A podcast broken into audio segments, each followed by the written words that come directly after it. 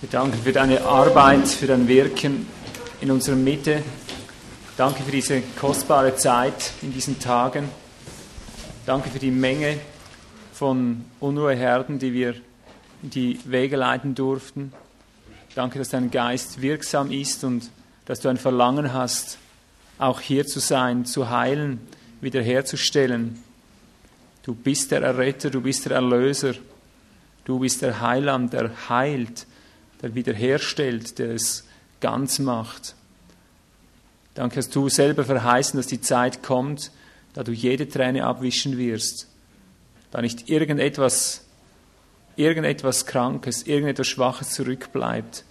Danke für diese Aussichten einer neuen Ordnung, einer neuen Welt, einer Herrlichkeit, die wiederherstellend ist in der ganzen Schöpfung ja im ganzen Kosmos, du hast es gesagt, dass die ganze Schöpfung seufzt und sich sehnt nach dem Offenbarwerden deiner Söhne. Lass hier von deinem Wort erfüllt werden, was du gesprochen hast. Wir lieben dich, wir lieben dein Wort. Bitte um die Gnade, es aussprechen zu können. Komm jetzt Geist der Heilung, komm Geist der Weisheit und der Offenbarung, komm Geist der Erkenntnis und der Unterscheidung, komm auch Geist der Klarheit und des Gerichts, dass wir geheilt werden. In Jesu Namen. Amen. Amen. Eigentlich bin ich recht glücklich, dass ich in dieser Zeit jetzt heute diesen Dienst einleiten darf, weil wir kommen unter dem Jahr einfach nicht zu allem. Es ist einfach nicht möglich, immer alles, alle Zeit zu tun, weil es sehr viel Arbeit gibt, sehr viel aufzuforsten, sehr viel Grund zu legen und eben aufzubauen. Heilung ist nicht einfach ein, ein Gebiet, so, wie soll ich mal sagen, so ein, ein Hobby, so Steckenpferd in der Heiligen Schrift. Es ist kein Steckenpferd, auch wenn Menschen ein Steckenpferd daraus machen können. Es gibt Menschen, die interessieren sich eigentlich für nichts anderes als für Heilung. Im Grunde genommen, wenn jemand begabt ist in dieser Richtung, habe ich Verständnis dafür. Aber die Heilung ist immer in einem Gesamtzusammenhang drin. Und dieser Gesamtzusammenhang, der ist mir wichtig, wenn wir uns an den Heilungsdienst äh, begeben. Ich möchte jetzt versuchen, von der Schrift her einfach einige Strukturen zu geben, die uns helfen sollen, im Heilungsdienst Eingang zu finden. Vielleicht möchte ich mit der, mit der grundlegenden Feststellung beginnen, dass Heilung ein Gebot Gottes ist. Hast du das gewusst? Matthäus 10, Vers 8. Wir nehmen nur einen Ausspruch. Wir haben da noch andere. Zum Beispiel Matthäus 10, Vers 8. Heilt Kranke, weckt Tote auf, reinigt Aussätzige, treibt Dämonen aus. Alles in Befehlsform. Oder Jakobus 5, diese Stelle, die eigentlich erst seit wenigen Jahren von verschiedenen Gemeinden wieder praktiziert wird. Ich war Zeuge, als unsere Gemeinde das wieder frisch irgendwo erkannt hatte damals. Das war so weg. Man hat uns gelehrt, die Geistesgaben haben ein Ende genommen. Wir haben heute die Bibel. Wir brauchen das alles nicht mehr. So wurden wir noch gelehrt. Und irgendwann, als die Krankennöte so groß wurden, dass man nicht mehr darum herumkam, hat man die Ölflasche entdeckt neu und dann gab es plötzlich wieder Geistesgaben. Gott hat sich fast einen Spaß daraus gemacht, ein, ein Mann hatte das Bein gebrochen während einem Sommereinsatz, gebrochenes Bein, frischer Gips. Und während sie zurückgekehrt sind zum Heilungsdienst, konnte er Gips abziehen und davonlaufen. Ist nicht wunderbar, dass sich Gott so erbarmt, ja? Damit hat er ein für alle Mal festgestellt, ich bin noch da, die Geistesgaben sind noch da, sie haben sich selber damit verraten. Wie könnte es wirken ohne geistliche Gabe. So etwas, ein Beinbruch. Ich habe zweimal ein Bein gebrochen, ich weiß, was das bedeutet. Aber ich denke, Gott hat es gesegnet, trotzdem sie ihn eigentlich verlästert hatten, weil sie zum Gehorsam zurückgekehrt sind. Und vielleicht ist das ein, ein Aspekt, der vielleicht gar nicht so oft gelehrt wird oder gar nicht so oft bedacht wird. Aber wenn wir hier sehen in Jakobus 5, Vers 14, das ist eine Befehlsform, auch hier wieder. Leidet jemand unter euch, zuerst Vers 13, leidet jemand unter euch, er bete. Ist jemand guten Mutes, er singe Psalmen. Ist jemand krank unter euch, er rufe, Befehlsform. Er rufe die Ältesten der Gemeinde zu sich und sie mögen über ihn beten und ihn mit Öl salben im Namen des Herrn. Und das Gebet des Glaubens wird den Kranken retten und der Herr wird ihn aufrichten und wenn er Sünden begangen hat, wird ihm vergeben werden. Bekennet nun einander die Vergehungen und betet füreinander, damit ihr geheilt werdet. Ich weiß nicht, wie man das zu gewissen Zeiten überlesen konnte, dass es eine Befehlsform ist. Gestern einer der Verse, die wir nur so überflogen haben, hat sich schon im Alten Testament an die Hirten gewandt in einem Zorn, in einem Zornausdruck, ihr habt das Kranke nicht geheilt, als Vorwurf.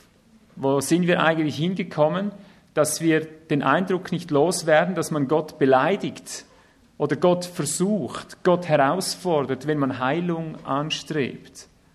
Das ist ein unwahrscheinliches äh, Diskrepanz zwischen dem einen und dem anderen, nicht? Wenn er auf der einen Seite sagt, als Vorwurf, ihr habt das Kranke nicht geheilt, dann mag jemand natürlich dann mit Matthäus 25 daherkommen und sagen, ja, das, das ist nicht ein Befehl. Dort heißt es, ihr habt mich nicht besucht. Ich war krank, ihr habt mich nicht besucht. Und man vergisst dabei, dass man sich dort in einem Nationengericht befindet. Ich denke nicht, dass Gott von einem Gottlosen oder von einem Menschen schlechthin erwartet, dass er den anderen heilt, wenn er krank ist.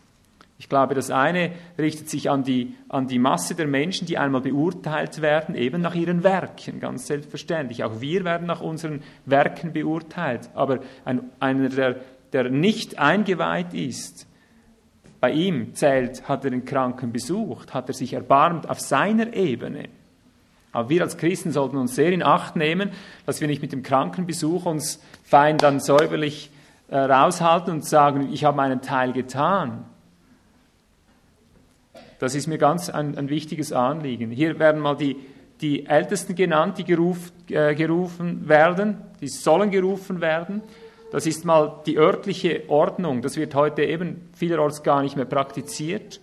Vielerorts wird es überpraktiziert. Aber es gibt auch noch andere Schriftstellen, die uns zeigen, wie zum Beispiel 1. Korinther 12 und so, so weiter, da Gott ganz klar sagt, jeder hat eine andere Gnaden Gabe auf sich, eben der eine so, der andere so. Äh, Gnadengaben der Heilungen werden dort genannt. Also beides in Mehrzahl. Da gibt es offensichtlich ganz verschiedene, äh, ganz verschiedene Gnadengaben der Heilungen. Das eine scheint mir ist eine statische Zusage der Ältestenschaft, von der ich jetzt nicht denke, eben Leiterschaft, dass sie spezielle Gnadengaben als solche notwendigerweise haben müssen. Mir scheint es, wie wenn Gott es statisch zusagt, wenn du ein Hirte bist, äh, werde ich auch schauen, dass du deine Schafe in die Heilung hineinführen kannst. Einfach so, ob du jetzt die, die Gabe hast oder nicht. Also wenn ich heute diene, diene ich nicht mit dem Bewusstsein, dass ich jetzt spezifisch eine Gnadengabe der Heilung habe. Kann zwar sein, dass ich auf einem Gebiet oder irgendwo eine spezielle Gabe habe. Ich habe das noch zu wenig Gelegenheit gehabt, um es genau zu studieren. Es gab eine Zeit, da hatte ich immer den Eindruck, sobald es irgendwo mit Kopf und Magen zu tun hat, da schlägt es gleich ein. Aber das ist vielleicht auch nur eine Täuschung. Ja. Das kann ich nicht mit Sicherheit sagen, ist mir aber auch egal. Weil ich gehe von einem anderen Standpunkt her, weil ich nicht gesandt bin, in erster Linie zu heilen, obgleich ich zum Heilen auch die Verantwortung habe, wie du es jetzt vorher gesehen hast. Aber so wie Paulus sagen konnte, ich bin nicht gesandt zu taufen, ich bin gesandt, die frohe, äh, frohe Botschaft des Königreiches, der Herrschaft Gottes zu verkündigen. Deshalb hat er trotzdem getauft, nämlich so viel, dass er sagen konnte, ich weiß nicht, habe ich den getauft oder den anderen. Früher verstand ich das Wort nicht. Heute kann ich es absolut verstehen. Ich habe, ich weiß nicht, hunderte von Menschen schon getauft. Ich weiß nicht, wie viele es waren insgesamt. Ich könnte dir nicht sagen, wen ich alles getauft habe, weil ich so viel taufe. Ja? Und weil ich äh, weiß, wie dringend wichtig die Taufe ist, aber es ist nicht, nicht meine erste Aufgabe zu taufen. Meine erste Aufgabe ist es, in die Wirklichkeit der Taufe hineinzuführen, zu lehren und zu führen, dass wir in die Wirklichkeit dessen, was wir mit der Taufe symbolisch darstellen, dass wir in die Wirklichkeit dessen hineinkommen. Und dazu ist die Taufe als Akt oder als sichtbares Symbol ein Teil davon, an dem auch angeknüpft wird. Und ich werde sehr bedacht sein, dass alle getauft sind. Und wenn hier welche drin sind, die nicht im Wasser groß getauft sind, dann bin ich nicht zufrieden. Möchte ich, dass du getauft wirst. Also ich bin nicht gesandt zu taufen, ich bin auch nicht gesandt in erster Linie zu heilen, aber ich habe doch die Verantwortung und darum möchte ich sie wahrnehmen, weil wir uns doch auch verbindlich erklärt haben und ich gehe davon aus, es ist ein, ein Gebot, äh, es ist nicht unverschämt, Gott um Heilung zu bitten, es ist nicht eine Anmaßung, nicht eine Gottversuchung, sondern wenn man es nicht tut, würde ich sagen, macht man sich schuldig als Hirte, wenn man nicht bedacht ist, dass die Schafe nach Geist, Seele und Leib in ein Wohlbefinden kommen. So wie im 3. Johannes 2, glaube ich, ist es, sagt Johannes, ja, ich möchte, dass, dass es dir wohl, deiner Seele wohlgeht, oder dass es dir wohlgeht, so wie es deiner Seele wohlgeht, dass es dir wohlgeht, dass auch leiblich letztlich ist es ein Wunsch der Apostel, dass du nach Leib, Seele und Geist ein, ein göttliches äh, Wohlbefinden erlangen sollst. Noch Markus 16, diese bekannte Stelle, ich würde sogar so weit gehen, dass ich äh, das Empfinden äh, hier betonen möchte, dass es ein Missionsbefehl ist nicht nur ein Befehl, sondern direkt ein Missionsbefehl, der bleibt, der bleibt mit Sicherheit. Denn er sagt in einem Atemzug, geht hin in die ganze Welt, das ist wieder Befehlsform, predigt das Evangelium der ganzen Schöpfung, wer gläubig geworden und so weiter. Und dann heißt es unten, Vers 18, äh, diese Zeichen aber werden denen folgen, die glauben, in meinem Namen werden sie Dämonen austreiben, in neuen Sprachen reden, werden Schlangen aufheben und wenn sie etwas Tödliches trinken, wird es ihnen nicht schaden. Schwachen, Kranken werden sie die Hände auflegen und sie werden sich wohlbefinden. Warum werden sie das? Weil es befohlen hat. Weil er gesagt, geht hin, heilet die Kranken. Wir haben enorm viel an Boden verloren und ich, ich kann nicht mitmachen, wie gesagt, bei dieser Heilungseuphorie, wo das fast ein Sport ist. Äh, erinnere mich dann auch wieder so an die Geistheiler. Für sie ist das das eine irgendwo. Sie, sie müssen einfach den Effekt haben. Und ich erlebte es bei einem wirklichen Heilungsevangelisten, der ja sehr viele äh, Kranke geheilt hat. Es war ein Schwarzer. Ich erlebte ihn live. Wir, wir waren damals als Ehrengäste, meine Frau und ich, vorne auf dem Podium, da vorne 10.000 Leute und so weiter. Gell? Und dann konnten wir mal live sehen, wie das so zu und her geht. Der Mann hatte nicht, nicht die, die, den Inhalt, die, die Kraft, länger als fünf Minuten zu predigen. Der kam auf die, auf die Bühne, der hat schon gefiebert, das Evangelium, was ja eigentlich äh, dazu da ist als Hauptsache. Äh, das war nur so schnell erledigt, so wie man ein Stück Dreck wegwischt, kam es mir vor. Es war so derart nichtig und also nichts von gar nichts, als es hat ihn nur eines interessiert, er möchte Hände auflegen, er möchte drauf losgehen. Ja. Aber wir betonen immer wieder die, die Heilungen, die Zeichen, die Wunder sind dazu da, das Wort zu unterstreichen, ja, das Wort zu betonen. Nicht das Wort ist dazu da, Heilung, Zeichen, Wunder zu unterstreichen oder zu betonen. Das muss einfach seine, seine, äh, seine Ordnung haben, sonst verlieren wir uns in einem, in einem spirituellen Wahn. Ja. Natürlich sehe ich gern, wenn Menschen geheilt werden, aber dann hat es sich dann gezeigt, ja, der Mann stürzt sich auf die Menschen los. Ich sah erst von nahem, was das für ein unreiner Mensch war. Er war von Kopf bis Fuß unrein, ich kann es nicht anders sagen, bis in, in, die Haut rein, alles ganz schwere äh, aus, also Pickel und, und also war richtig, die Augen haben geglüht in einer Finsternis, wie ich es nur aus der Seelsorge kenne, wenn Menschen in tiefsten, tiefsten Sünden drin stecken. War wirklich schlimm. Und dann wurden die Leute derart elektrisiert, die zuckten dann auf der Bühne rum. Das gab ein Geschrei. Meine Frau war damals im achten, im achten Monat mit Simon meine Frau ist wirklich äh, geborene Charismatikerin, kann man sagen, Pfingstlerin, also vom, vom Hause her. Äh, also wirklich, die war einiges gewohnt, schreiend fast, gell, weinend. Sind wir da raus? Hast du geschrien, geweint? Weinend, ja. weinend, ich musste mit ihr rausgehen, wir mussten den Wohnwagen raus. Und also ich denke, jetzt bekommt sie eine Frühgeburt. Ja. Das war wirklich schlimm. Wir, wir hielten es nicht aus, was da geschah. Es war eine Heilungseuphorie. Es ging nur darum, die, die Effekte und die, die Schläge und alles so, äh, was, da, was da ausgelöst wurde. Ich würde heute, äh, also meiner Empfindung nach, das war nicht der Heilige Geist. Ja. Das würde ich heute mal so empfinden. Aber lassen wir uns das mal beiseite. Mir ist ein Anliegen, dass wir die Heilung in dem Kontext, ich würde mal sagen im apostolisch-prophetischen Gesamtkontext drin sehen, dass wir sie auch so angehen, dass sie nicht importiert wird, ich sage es mal so, aus der Evangeliumszeit, als der Herr kam, um Beweis zu führen, dass das Reich Gottes eingebrochen ist. Ich würde sagen, hierin liegt einer der großen Grundfehler, der gemacht wurde, dass man das in unser in unser Gemeindezeitalter hinein importiert hat, wo es um, um ganz andere Gesetzmäßigkeiten geht. Es gibt äh, Schneiden des Wortes oder Einteilen in, in Heilsepochen, die nicht gerechtfertigt ist. Es gibt hier viele äh, leider schadenbringende Lehren, aber es ist tatsächlich so, Elolam, Gott der Zeitalter, arbeitet in Zeitaltern auch verschieden. Ja. Nicht umsonst ist es eben dass, äh, dass es plötzlich so einen Umbruch gibt, wie es zur Zeit Jesu gegeben hat. Aber was wir daraus verkehrt abgeleitet haben, ist die Praxis der Heilung. Der Grundsatz der Heilung, den möchte ich verteidigen auf Tod und Leben.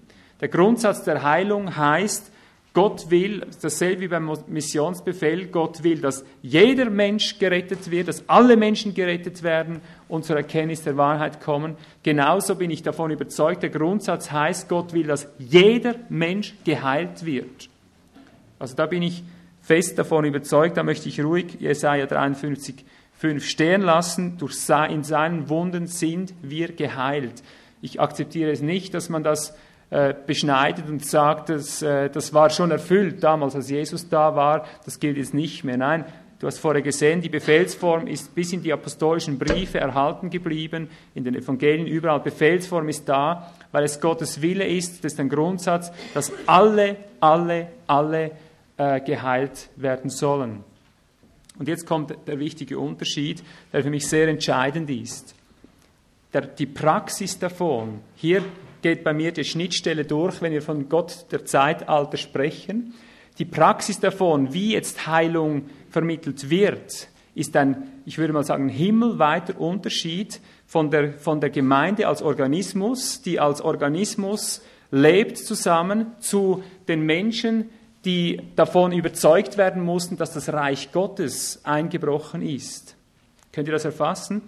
Von Jesus heißt es, das kannst du in den ganzen Evangelien nachlesen, immer und immer wieder kommt das und alle wurden geheilt. Wer irgendihn anrührte, wurde geheilt. Er war die Verwirklichung des Teiches Bethesda, wenn du so willst, das heißt der Gnade, äh, bei der Säulenhalle dort.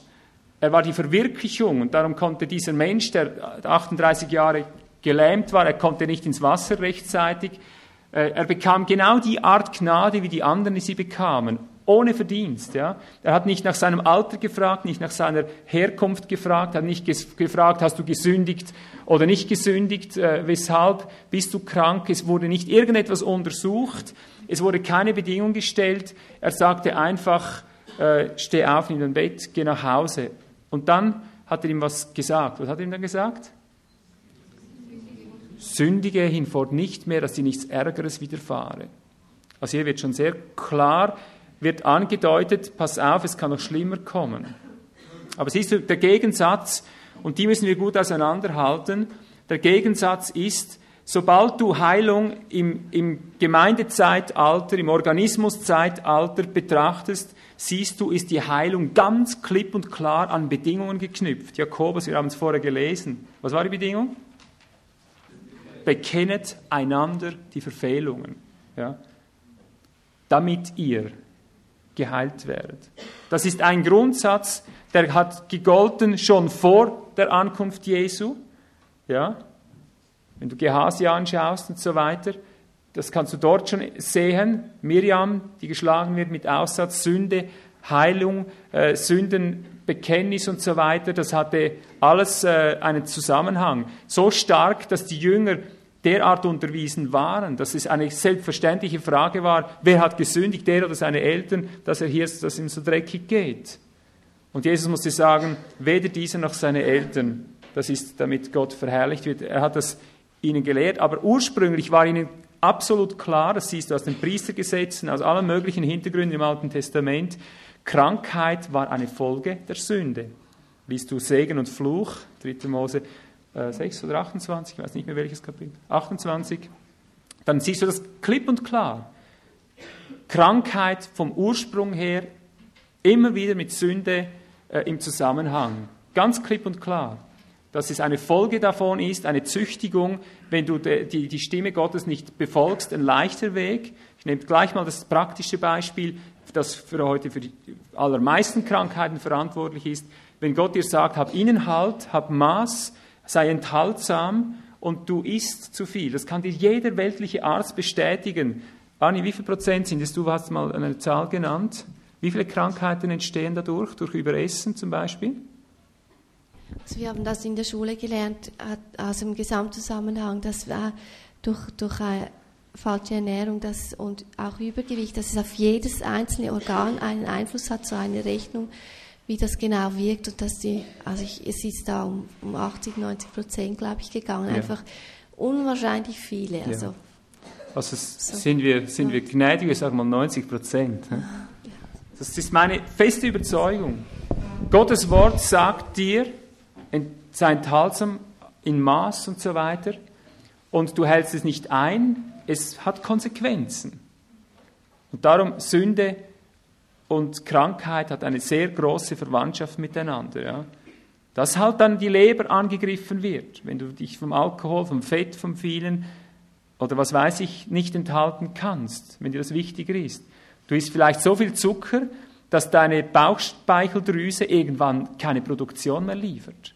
Plötzlich steigt sie aus, sie hat alles vergeben, was sie hat, sie ist erschlafft, sie ist ermüdet, sie kommt nicht wieder. Du bist Diabetiker zum Beispiel. Oder, oder andere Dinge. Ich möchte jetzt nicht äh, hier eine Diagnose für jede Krankheit so ein Fixum geben, kein Gesetz. Ja. Ich möchte jetzt auch nicht über die Klausel reden, gibt es einfach so ganz neutrale Krankheiten. Das ist jetzt im Moment nicht das Thema. Ich möchte nur mal zeigen, der eigentliche Grund, wie er in der Schrift gelegt ist, schon im Alten Testament, ist Sünde mit Krankheit ein ganz großer Zusammenhang. Also im Alten Testament ist es so gelegt, der Grund. Im Neuen Testament, wie du gesehen hast, wird das im Zusammenhang erhalten, in der, im Gemeindeleben, dass Sünde bekannt werden muss. Und da haben wir uns heute und die Tage wirklich einen, ich würde sagen, soliden Grund erworben, möchte ich mal annehmen, haben das in Ordnung gebracht, was irgend drückt.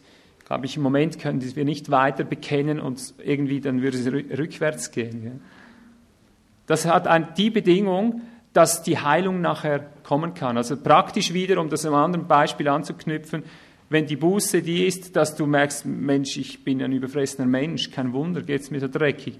Du beginnst das mal runter gesund zu fasten, ein, ein, ein Fasten, Heilen gibt es ja, auch schon in der Welt, ja, dann spürst du buchstäblich schon relativ bald, dass ein Gesundungsprozess bei dir eintritt. Das ist das Sündenbekennen, wenn man so will. Ja.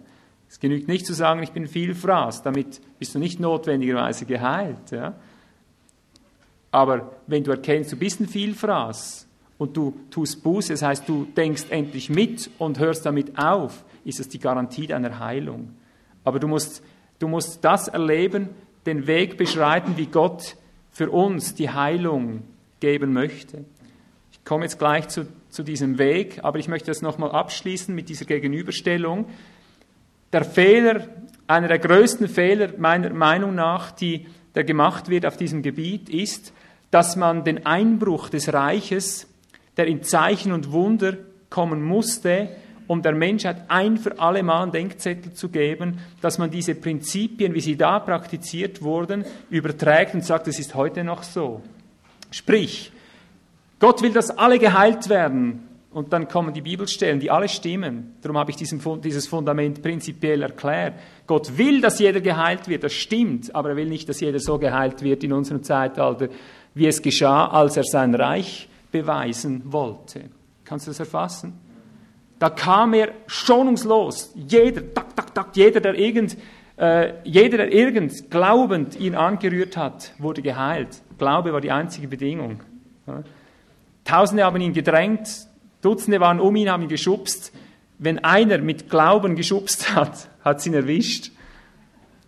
Also der Glaube ist vor Jesu Ankunft, während Jesu Ankunft und nach Jesu Ankunft im Gemeindezeitalter immer absolutes, äh, absolute Voraussetzung. Geh hin, dein Glaube hat dich geheilt.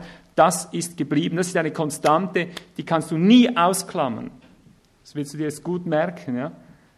Wenn nicht Glaube da ist, wenn du das nicht verwirklichst in deinem Herzen, dich auf diese Seite stellst mit Überzeugung dessen, was du tust, das verwirklichst, du hast gehabt, an dir geht der Strom vorbei. Er kann hier die ganze Luft erfüllen, den ganzen Raum erfüllen, an dir geht sie vorbei. Entweder öffnest du dich, vertraust dich an, dass jetzt was geschieht, oder an dir geht der Strom vorbei. Das ist so einfach bei Gott. Ja. Also mit Glauben wird es sein. Ja. Aber ich ich kann nicht sagen, wie es heute die meisten Evangelisten praktizieren, kommt her, Gott will alle heilen und dann einfach so die Hände auflegen und jeder ist dann geheilt. Kommt dir noch nie, glaube ich, bin ich fest überzeugt, dir noch nie einer nachweisen, auch wenn es behauptet wird, dass nachher wirklich alle geheilt wurden. Nie. Ich habe es live hier wieder erlebt ein Evangelist, von dem behauptet wurde, hat 100% Heilungserfolg. 100%, dachte ich, wunderbar. Ich habe hier wirklich einen schweren Fall. Ich habe einen Diabetiker bei mir im Haus gehabt, der, der lag da plötzlich wieder unter allen Tischen, hat geschäumt, das weiß ich was alles. Ich dachte, die Gelegenheit, wenn er schon im Dorf ist, nicht? Ich habe ich hab meine Leute zusammengepackt, weil der so umworben war und bin da hingegangen. Sieh an, ich war wieder der Erste, der Pech hatte. Ja. Aber ich garantiere dir eins, der hat heute noch 100% Heilungserfolg. Garantiere ich dir. Ja. Ich, habe, ich weiß nicht, haben wir zwei oder drei dann erlebt, die tatsächlich womöglich die Ersten gewesen waren. Ich glaube es nicht. Ich glaube es nicht. Ich glaube, wenn man so arbeitet, dass man einfach Glauben predigt und dann austeilt nach der Einbruchszeit äh, in dem Sinn, einfach so rübergeben will, ich glaube, das funktioniert nicht. Es funktioniert genauso wenig, wie wenn ich dir Heilung zusage, weil du zu viel isst, du hast einen Leberschaden und du hörst nicht auf, äh, so viel zu essen. Ich glaube es nicht. Ich glaube es nicht. Gott erzieht uns. Gott möchte, wie wir es die ganze Zeit üben, dass wir auf den Punkt kommen. Gott möchte in diesen, in diesen Bewegungen, die er gibt, von Fall zu Fall, bin ich überzeugt, anders wirken. Mag sein, dass in einer Heilungs- Reihe von 50 oder 70 Leute, wie viele wir heute haben, dass hier ein paar gleiche, gleich behandelt werden. Aber ich habe den Eindruck, dass Gott zu jedem Einzelnen sprechen möchte. Jetzt komme ich zu der Praxis, wie ich, wie ich empfinde, auf welcher Weise wir die Heilung heute angehen. Psalm 107, Vers 20. Ich hoffe, du kannst jetzt das gut zusammenbringen, was ich sage. Psalm 107, Vers 20. Ich glaube, das ist der Weg, wie Gott heilt, und zwar heute.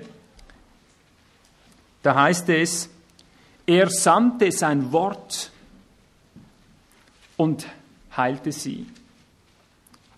Er errettete sie aus ihren Gruben. Wie sagte dieser, dieser Mann dort noch so schön, oder äh, ja, der Hauptmann war das, komm nicht unter mein Dach, da bin ich nicht würdig. Was sagt er dann? Sprich nur ein Wort und mein Knecht ist gesund. Sprich nur ein Wort. Er sandte sein Wort und heilte sie und machte sie gesund. Ich bin überzeugt, Geschwister, das Wort, das wir brauchen, ist das Wort, das die, die Wurzel trifft der Ursache der Krankheit. Ich bleibe bei diesem banalen Beispiel. Vielfraß. Wenn das das Wort Gottes ist, wenn das die Ursache ist und er spricht dieses Wort und du empfängst es, ist deine Heilung im Begriff zu werden oder sie geschieht sofort. Das kann ich jetzt nicht sagen, wie Gott das einstuft. Aber mit Sicherheit, wenn, wenn er dich erzieht dadurch, durch deine Krankheit, und ich glaube, das ist einer der größten Komponenten heute überhaupt. Ich glaube, die allergrößte Komponente ist Erziehung Das Wort, das wir brauchen, ist das Wort Gottes in diese Situation, was hier die Ursache ist. Eben, der einen Vielfraß. Und vielleicht kommt bei einem ein Wort, das einfach nur sagt, Glaube. Äh, in irgendeiner Form. Das Wort Gottes ist immer wieder frisch. Aber es ist ein aktuelles Wort, wenn es die Situation trifft. Der eine ist vielleicht krank, weil er die ganze Zeit nur sorgt, einfach nicht glaubt. Nur wenn er glaube, wenn er, wenn er das Wort Gottes hört in seine Situation, in dem Moment, wenn er es nimmt, ist sein Problem gelöst. Da hat, ich glaube, fast jeder ein anderes Wort, das ihn treffen möchte. Vielleicht ist einer drunter, da geht es nur um Verherrlichung. Das bleibt alles, wie es war. Vielleicht ist jemand nur dazu da, äh, den Gott das hat leiden lassen auf diese Stunde, dass jeder Mensch wusste, der war so und so lange gequält, jeder hat sich mit ihm herumgequält oder mit ihr. Und vielleicht hat sich Gott das auf die Stunde vorbereitet, wo er einfach sich verherrlichen möchte, weil er Zeugnis geben will, dass er da ist. Dass du vielleicht nicht sagen kannst, äh, du bist so, weil du hier oder da gefehlt hast. Vielleicht kommt einfach ein Wort, stell dich auf deine Füße und wandle. Oder was immer das ist. Das ist das Wesentliche dabei. Es muss das Wort Gottes in die, in die Situation sein und er allein weiß, ist etwas einfach nur zur Verherrlichung, ist etwas, äh, was vielleicht bedrohen muss. Vielleicht kommt ein Wort, scheide dich, trenne dich von, von, von dieser Situation oder von diesem Gegenstand, egal was es ist, lass ab davon. Ein Wort in die Situation, Ursache und Wirkung. Ich glaube, das ist so, so wichtig für uns, dass wir das verstehen. Aber ich bleibe diesem Grundsatz treu. 2. Äh, Korinther 9, Vers 8. Das ist für mich der Grundsatz. Da heißt es, Gott aber vermag auf euch überströmen zu lassen jede Gnade, damit ihr in allem, alle Zeit, alles Genüge habt. Kannst du es erfassen? Die Grundsätze lauten, Gott will, dass jeder Mensch gerettet wird, jeder Mensch geheilt wird. Er will, dass in jeder Situation, die aktuell ist, volles Genüge ist, alle Zeit, in allem, alles Genüge. Aber was er nicht will, ist, dass jeder über einen Kamm geschert wird. Was ich auch glaube, ist, dass es nicht will, dass jeder sogleich, sogleich geheilt wird. Da bin ich fest davon überzeugt. Ich habe nicht umsonst, auch aus der Seelsorge weiß ich das, ich habe nicht umsonst diesen Ausspruch vor einigen Jahren, ich weiß nicht mehr wann es war, kreiert, dass die Krankheit heutzutage fast das Gesündeste ist, was am Menschen noch übrig geblieben ist. Ist es so? Oft, bei vielen Menschen ist die Krankheit noch das Gesündeste an Menschen weil sie ihn so demütigt, dass er noch merkt, dass eine höhere Gewalt da ist. Das ist das, was ihn noch demütigt, was ihn noch auf irgendeine Weise äh, nüchtern erhält. Und darum merkt ihr Folgendes, das gehört bei mir für den Heiligungsdienst zusammen. Wenn ein Wort da ist, ein Wort aus Gott, das mich erkennen lässt, dass eine Krankheit eine Züchtigung darstellt zur Gesundung, dann glaub mir, dann werde ich diese Krankheit heute versiegeln, dass sie keiner antastet. Dann kannst du zu Heilungsspezialisten gehen, wo du willst. Ich versiegle sie, wenn ich spüre, das brauchst du. Ich hatte jetzt Gespräche in dieser Zeit, da war eben, da sind Gespräche dabei, da, da lernst du einen Hochmut in solch einem Grad kennen, der so unbeugsam ist, so unzerbrüchlich, so fest, so festgefahren, wie nur irgendetwas festgefahren sein kann. Man wünscht niemandem etwas Böses, gell? Aber innerlich weiß ich, da muss was anderes ran, als einfach nur die Worte der Wahrheit. Die Worte der Wahrheit gehen runter wie, wie Wasser von der Ente. Da geht nichts durch. Da kann nur eines helfen, höhere Gewalt, in welcher Form auch immer. Aber wenn so ein Mensch, der mir als als gewaltig hoch in Hochmut, in Überheblichkeit oder in, in solchen Dingen drin, unbeugsam begegnet und er wird getroffen von einem schweren Schicksalsschlag. Ich werde mich hüten, ich werde mich hüten, ihm schnell die Hände aufzulegen. Obgleich ich will, dass er geheilt wird. Und ich weiß, Gott will ihn heilen, aber er möchte ihn durch den Prozess hindurch heilen. Es ist ihm wichtig, wenn er ihn schlägt, dass die Krankheit auch das Ziel bewirkt. Sei es nur, dass er gedemütigt wird gründlich, dass er runterkommt, dass Seele und Geist rehabilitiert wird. Das ist absolut oberstes Gesetz. Ja. Und darum sagt Jesus nicht nur, dass er gekommen ist, zu heilen. Ja. Er sagt auch, er ist gekommen, um Einzelne auf den Rücken zu werfen, um Einzelne, Einzelne in die Verstrickung zu führen, um Einzelne zu zerschmettern, dass eben, wie es geschrieben steht, dass das Hohe erniedrigt wird und das Niedrige erhöht wird, dass das Höckrige, dass alles eine Ebene wird, in dem Sinne. Ja. Er ist für alles gekommen. Und du wirst nie Gottes Zeitplan durcheinander bringen. Wenn die, wenn die Lektion erfüllt ist, es wird nach demselben Grundsatz gehen wie bei Josef im Gefängnis. Ich habe das gerade heute Morgen in meiner Stille, kam ich zu dieser Geschichte. Er war so gesegnet in allem, aber Gott hat einen Plan mit ihm. Es heißt, alles gelang ihm, egal was, im, äh, im, im, Gefängnis, beim Pharao, äh, beim Kämmerer dort, egal was er in die Hände nahm, er war einfach gesegnet. Und als er die Träume deutete des Mundschenks, des Bäckers, und der Mundschenk äh, hat sich dann gefreut, sagt Josef zu ihm, gedenke meiner, gedenke meiner, wenn du dann vor dem Pharao wieder stehst in drei Tagen, sag, dass ich aus diesem Haus rauskomme. Was für eine äh, Sehnsucht, nicht? Und was heißt es nachher? Und er vergaß es. Oh, das schmerzt, ja. Das tut so weh. Wie kann er das vergessen? Der andere wird getötet, das ist doch ein unvergesslicher Tag. Der eine am Holz aufgehängt, er, er darf wieder gleich einsteigen, hat es vergessen. Wie kam das? Ich kann das biblisch beweisen, wie es kam. Schlag mal Psalm 105 auf. Ich kann dir schwarz auf weiß beweisen, warum es so kam. Und das ist dasselbe. Es ist ein Typus auf die Heilung, auf die Befreiung, was immer das beinhaltet. Hier im Psalm 105, Vers 24 bis 26 ist der Beweis schwarz auf weiß. Nein, ich habe die falsche Stelle gesagt. 105, äh, Vers 19 zuerst einmal. Na, ich lese Vers 17. Er sandte einen Mann vor ihnen her, das ist eben Josef, seine Familie und so weiter. Josef wurde als Knecht verkauft. Sie zwängten seine Füße in Fesseln. In Eisen kam sein Hals bis zu der Zeit, da sein Wort eintraf. Sprich nur ein Wort, siehst du?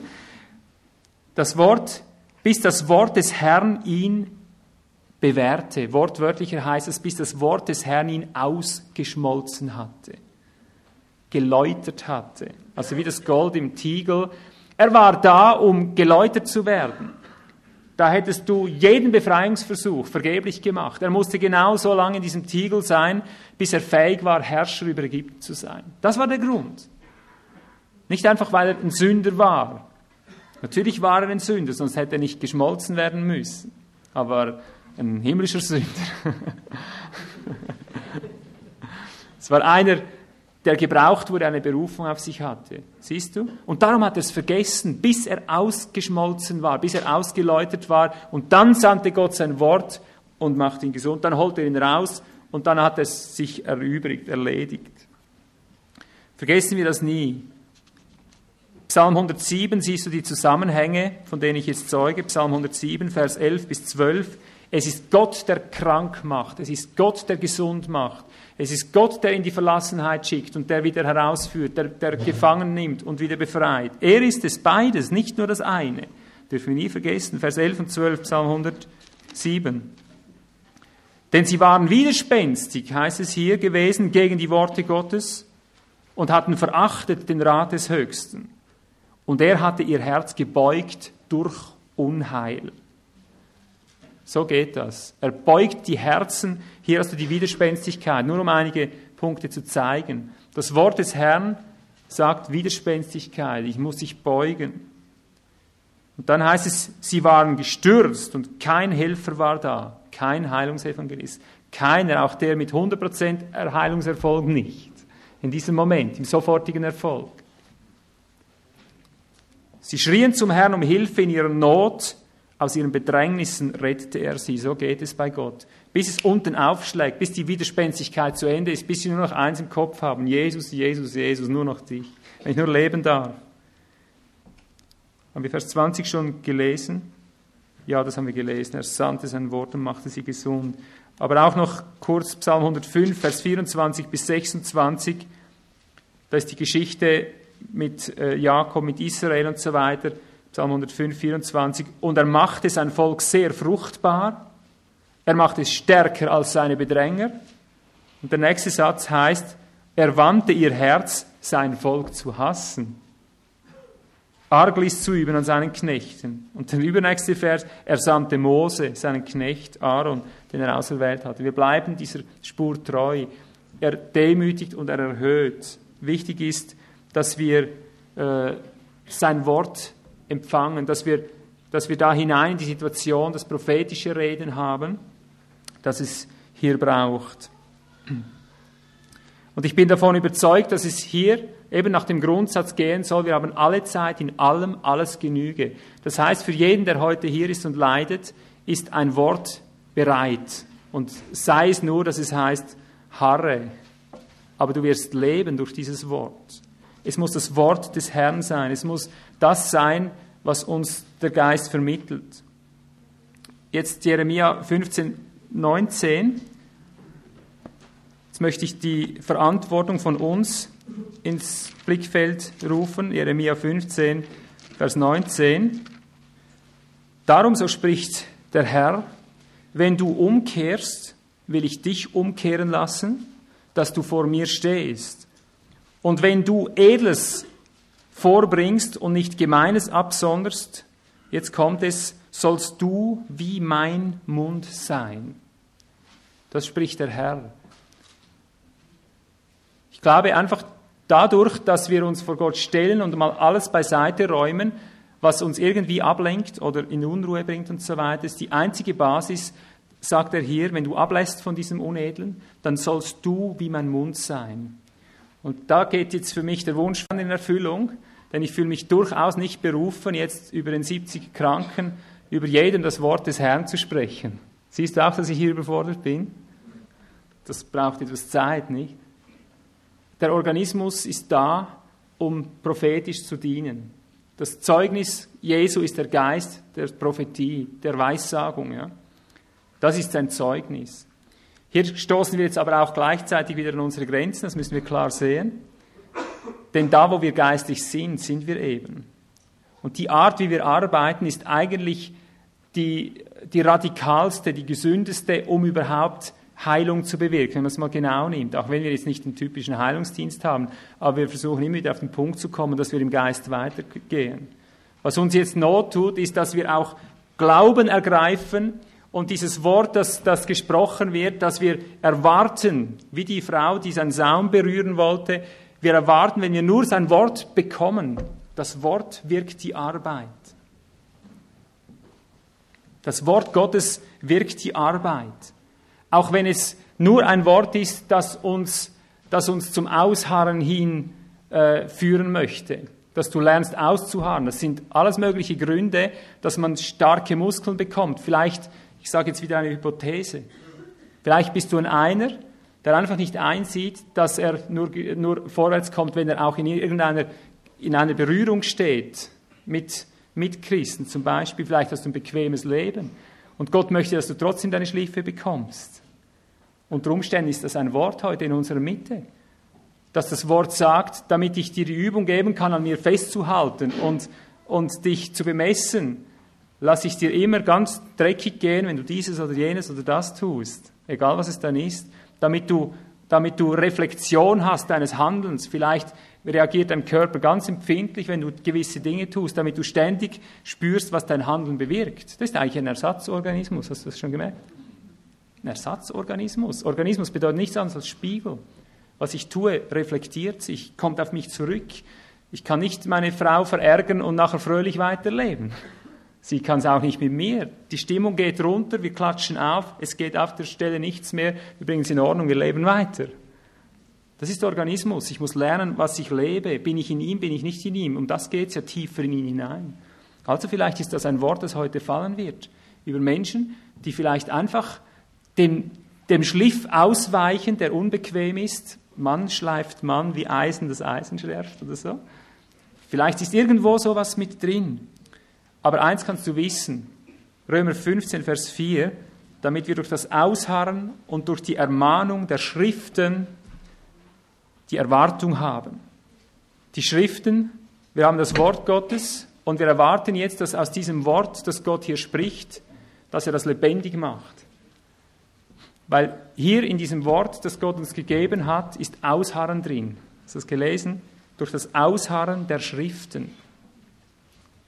Unten heißt es dann, der Gott des Ausharrens und der Ermutigung oder wie, äh, heißt es der Gott des Ausharrens und oben heißt es durch das Ausharren der Schriften. Du brauchst sein Wort. Du brauchst ein lebendiges Wort und es wird immer deckungsgleich sein mit dem, was wir hier vor uns haben. Sprich nur ein Wort. Dieses Wort spricht nur ein Wort. Äh, das, das hat man auch so ein, ein, äh, ein bisschen einfach übersetzt. Wenn du das Wort dort untersuchst, ich möchte es nur kurz einflechten, damit du das mal hörst. Dieses Wort äh, kannst du noch ganz anders übersetzen. Dieses Lego äh, vom Grundstamm her kannst du mit Reden, du hast etwa zehn oder zwölf Möglichkeiten, dieses Wort auszudrücken. Aber unter anderem heißt dieses Wort auch befehlen. Ja. Und wenn, wenn ein Mensch kommt, der zu Jesus sagt, sprich nur ein Wort, ich würde hier übersetzen, befiehl nur ein Wort. Ja? Weil das Wort, es ist alles hier drin, ja? das steht hier. Aber Gott muss es lebendig machen, Gott muss es sprechen, Gott muss es hervorbringen, er muss es befehlen, zum Leben erwecken gewissermaßen. Ja? Und darum heißt es, der Mensch lebt nicht vom Brot allein, sondern von jedem Remati tuteo, von jedem Wort, das aus Gott fließt, was lebendig wird. Sein Logos als solches, es muss befohlen sein von Gott. Du kannst nicht einfach nehmen, was du willst. Das ist mir so wichtig. Und sobald dieses Wort kommt aus der Schrift, durch den Geist, durch die Erinnerung, der Geist ist euch gegeben, zu erinnern, was er gesprochen hat. Sobald das Wort kommt, sobald er es befohlen hat, darfst du es aus seinem Mund aussprechen. Wenn du nur das richtige Wort hast und glaubend es aussprichst, es tut sein Werk. Der andere ist entlassen. Du hast kein Ausharren in dir selber, hast du schon gemerkt? Das Wort, das Wort wird dir Ausharren bewirken. Sobald das Wort in deine Situation kommt, hast du nachher Ausharren. Wo habe ich es her? Es kam in mich hinein, weil es gesprochen wurde. Also, was jetzt dringender ist als alles andere, dass wir uns sehnen nach diesem Wort, dass es gesprochen wird. Es ist kein Unterschied, ob Gott spricht durch den Geist erinnert oder ob ich es in der Schrift lese, ob ich einen Traum, eine Vision, egal was habe. Wichtig ist nur, dass es sein Wort in die aktuelle Situation ist. Und dieses Wort besitzt Ausharren. Oder 2. Timotheus 3,15, weil du von Kind an die Heiligen Schriften kennst, die Kraft haben. Die Schriften haben Kraft. Du erinnerst, der Geist erinnert aus der Schrift, sie hat Kraft, sobald sie befohlen wird, sobald es hervorkommt, hat es Kraft, das auszuwirken. Und dann heißt es, Jakobus 1,21, nehmt das eingepflanzte Wort mit Sanftmut auf, das eure Seelen zu erretten vermag. Und ich würde sagen, auch deinen Leib. Nimm es mit Sanftmut, nimm es im Glauben auf. Und du wirst sehen, sobald es glaubend ist, erfüllt es sich, im Anfang war das Wort, das Wort war Gott, live. Und in ihm, in diesem Wort, ist Leben. Und das Leben ist das Licht der Menschen. So geht es nachher weiter. Noch zwei letzte Stellen. Ja, zwei, glaube ich, sind es noch. Jeremia 23, Vers 29. Um das noch zu unterstreichen, was ich eben gesagt habe. Jeremia 23, Vers 29. Ist mein Wort nicht brennend wie Feuer, spricht der Herr, und wie ein Hammer, der Felsen zerschmettert? Darum siehe, ich will an die Propheten, spricht der Herr, die einer vom anderen meine Worte stehlen und so weiter. Also er, er entlarvt hier das Falsche, wenn einer einfach einem anderen nachschwatzt, es ist gar nicht das Wort des Herrn, sie sagen nur so spricht der Herr. Und er betont, äh, dass er darauf keinen Wert legt. Und darum betont er, wenn einer mein Wort hat, soll er es sprechen. Das ist das Wesentliche. Und sobald er sein Wort hat, wirkt es wie ein Hammer, der Felsen zerschmeißt. Kann dahinter stehen, was will, das Bollwerk fällt, wenn es durch Glauben gesprochen wird. Auch wenn es durch Glauben empfangen wird. Mag die Krankheit sein, wie sie will, sie zerbricht wie ein, wie ein Hammer auf den Felsen runterschmeißt, wie ein Feuer, das auf einen, einen Strohhaufen fällt. Es kann sich nicht wehren, weil das Wort hat Macht, sich durchzusetzen. Es muss nur das Wort sein.